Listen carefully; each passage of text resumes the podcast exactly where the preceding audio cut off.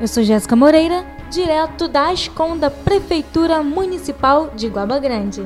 As eleições para o Conselho Tutelar estão chegando em Iguaba será realizado no próximo dia 6 de outubro. As preparações para que tudo ocorra de forma regular e sem maiores problemas já começaram. A votação acontecerá em ponto único no Colégio Municipal Terezinha Pedrosa, no antigo Cenecista, localizado no centro da cidade, de 8 às 17 horas. O voto é facultativo e para quem quiser decidir o futuro das crianças e adolescentes de Guaba Grande, é necessário levar documentação com foto e o título de eleitor. Confira os candidatos nas nossas redes sociais e em nosso site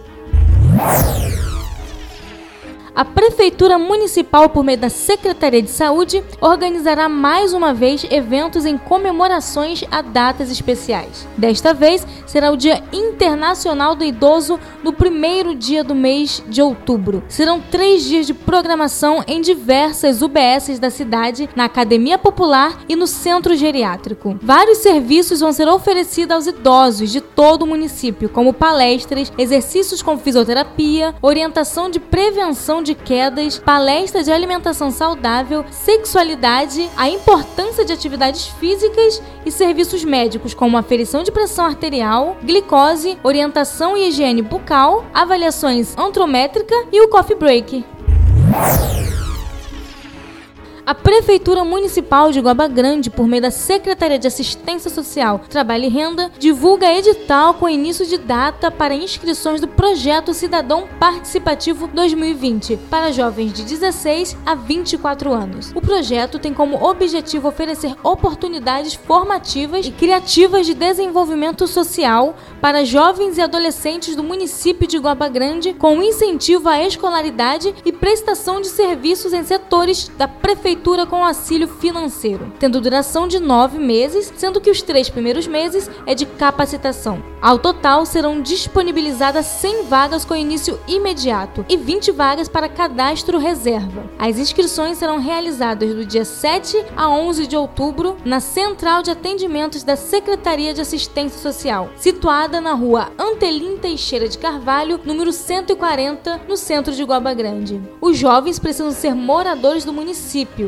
estar matriculado em rede pública, estadual, federal ou na rede privada, frequentando regularmente o ensino fundamental, médio, superior ou algum curso de formação de jovens e adultos. Para inscrição, é necessário ter em mãos documento de identificação como certidão de nascimento ou carteira de identidade, carteira de trabalho, o CPF, a declaração escolar e o comprovante de residência e duas fotos 3x4. Vale lembrar ainda que os candidatos menores de 18 anos só poderão realizar a inscrição com os seus responsáveis. Para mais informação, confira o edital no nosso site.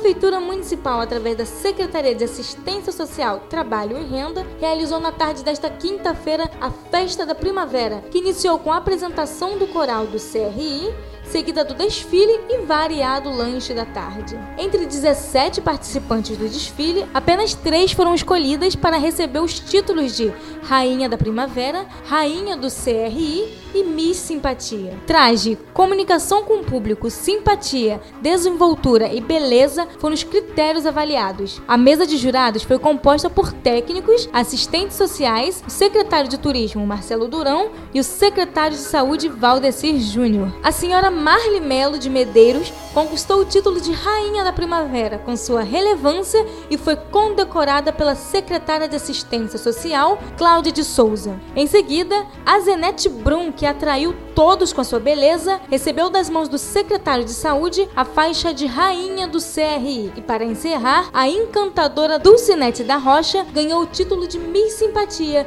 entregue pelas mãos do secretário de Turismo. Também esteve presente o vice-prefeito prefeito Alexandre da Farmácia, a coordenadora do CRI Elizabeth Alves e toda a equipe do projeto. Prefeitura Municipal de Guaba Grande, um novo jeito de governar.